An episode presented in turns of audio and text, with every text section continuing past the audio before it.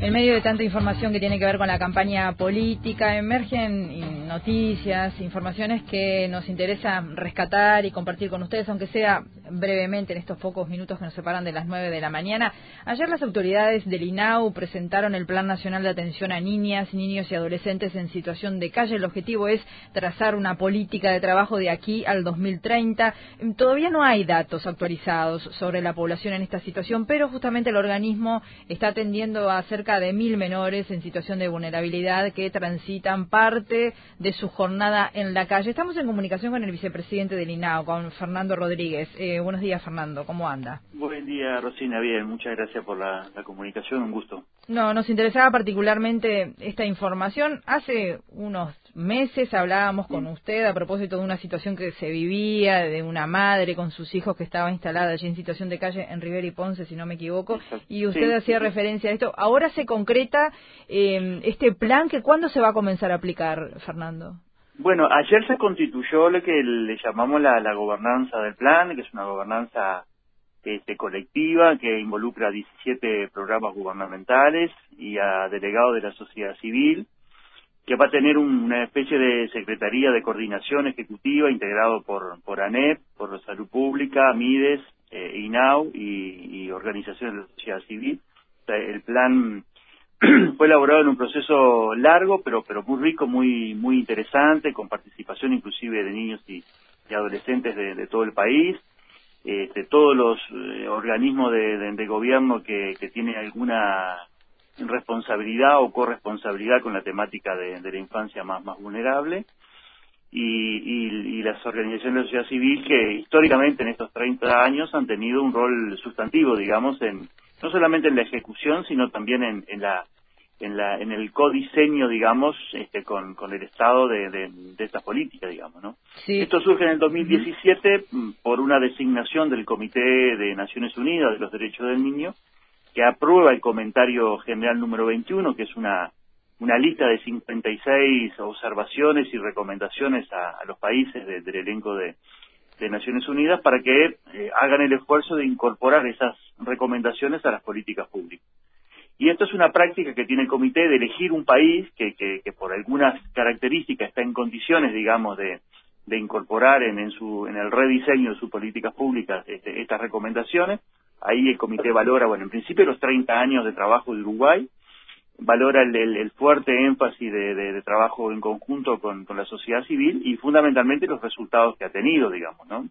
Hoy tenemos muchos países, inclusive en la región, en donde la presencia de niños en la calle está aumentando y, bueno, y, pues, se ha costado mucho a esos países, de alguna manera, este, incidir positivamente en, en, la baja de la cantidad de niños y en la atención, de esos niños. Uruguay lo ha logrado, lo ha logrado en un proceso de, acumulación de experiencia y de ajustes y reajustes en las políticas.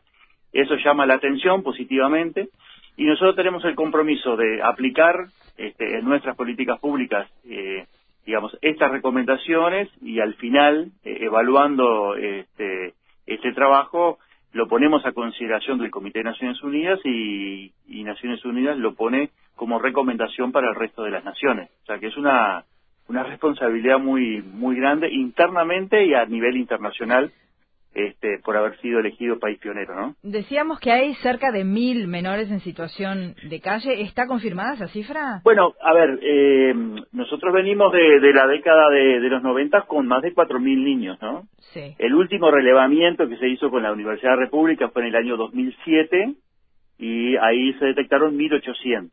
Hoy tenemos 900 niños en, en, en más de 20 programas, esos niños no están en situación de calle. Fueron detectados porque en algún momento hicieron calle, pero hoy están en los programas en un proceso de reinserción familiar, reinserción educativa, digamos. ¿no? Claro, porque le iba a preguntar, Fernando, cuando el MIDES hace pocos eh, meses plantea, realiza el relevamiento de las personas en situación de calle, uno de los puntos que destacó es que no había niñas. No encontró, eh, eh, efectivamente es así, o mm. sea, si uno recorre las calles de Montevideo, sobre todo en aquellos escenarios donde era común ver niños, de que tú ibas caminando por el 18 de julio y venía un niño a pedirte plata o con una estampita, o parabas en un semáforo en el auto y te limpiaban el vidrio, o vendían flores este, en los restaurantes. Esa situación está erradicada casi que en un 100%. situacionalmente aparece cada tanto algún niño este, repitiendo alguna de estas estrategias y es muy llamativo y muy muy lindo, digamos, este, que cuando hay un niño en situación de calle haciendo alguna de estas actividades, seguro que hay un ciudadano o ciudadana que llama o al, o al 0800 50 50, inclusive nos hacen llamadas personales, es una persona que, que nos conoce, este, tomamos contacto con el programa que, que, corresponde a la zona donde fue detectado ese niño y seguro el programa nos dice, sí, sabemos, es fulano de tal, está pasando por esta situación la familia, estamos trabajando, estamos, o sea, no hay ningún niño que no haya sido detectado y que haya un proyecto de trabajo con él, digamos, ¿no? Este, ahora, eh, lo que sí estamos viendo es una, y por, eso de alguna manera esta convocatoria y, la conformación del plan estratégico y, y, una gobernanza colectiva en donde eh, la va a liderar Inaudigo, pero convoca a todos estos organismos, estamos detectando que en las zonas este, eh, metropolitana y periférica de, la ciudad de Montevideo, ahí sí se están dando fenómenos de niños de mucho tiempo, este, fuera de la familia, fuera de la escuela, en la calle, este, o en circuitos más complicados que la calle, como puede ser el consumo, como puede ser este, la explotación sexual, o sea, en, fenómenos distintos, nuevos, este, entonces queremos también ahora profundizar sobre eso. Eh, no queremos hacerlo solo desde la mirada de nuestros operadores de territorio, sino que tenemos queremos sumar la mirada de la salud, la mirada de la escuela, la mirada de los referentes comunitarios, ¿no? O sea, este, en esas cosas siempre quienes, quienes trabajan en la calle, que puede ser un kiosquero, un taximetrista, alguien que tiene un puesto de venta, que observa este, al niño y observa las prácticas y las conductas que ese niño desarrolla en la calle, son fuente de información muy valiosa para, bueno, esto que decimos, rediseñar la política, incorporar las recomendaciones de, del comentario de Naciones Unidas y ir a más, este, porque así como hemos superado la situación de calle en la zona céntrica, también creemos que podemos y debemos fundamentalmente superar la situación de calle, porque la situación de calle hace que el niño se vaya teniendo unos desprendimientos paulatinos de los ámbitos de protección, la familia, la comunidad, la escuela y la salud, como ámbitos prioritarios, digamos. Por eso convocamos a todos esos ámbitos para juntos construir una nueva mirada y eh, redefinir las políticas de intervención. Bien, usted hablaba de la zona metropolitana. ¿Y qué pasa con el interior del país? ¿Tienen detectado alguna situación en algún lugar específico? Sí, nosotros tenemos una especial preocupación mm. y además intervenciones como puntuales en, las zonas de fronteras con Brasil. Claro. Este, Rivera, Río Branco y Chuy son tres territorios de mucha preocupación.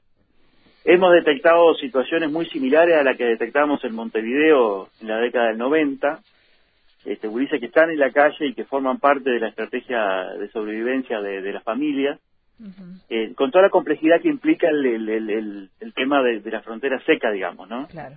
Estamos inclusive en diálogo con, con, con, distintos actores este, en Brasil también. Tenemos un programa que es Fronteras en Acción, que, que nos permite de alguna manera dialogar con, con las este, instituciones de, de Brasil para es inevitable trabajar juntos en esta en esta situación porque hay niños brasileños que vienen a Uruguay, niños uruguayos que cruzan al ser frontera una calle, digamos, este esas situaciones se dan y, y requieren como como una atención también especial en donde el acuerdo con, con ámbitos de, de Brasil, nosotros tenemos una instancia a nivel de Mercosur, que es la Comisión Niño Sur de, de Niño Sur, que, que trabajamos estas cosas, digamos, y la y las, las, cuestiones de frontera intentamos coordinarla con el Consejo Tutelar en el caso de, Brasil. Mm, bien. Eh, Fernando Rodríguez, eh, vicepresidente del INAU, le agradecemos la presencia esta mañana y prometemos charlar con más tranquilidad en otro momento, si le parece. Sí, un gusto. Muchas gracias. Que pase bien. Hasta luego. Que pasen muy bien.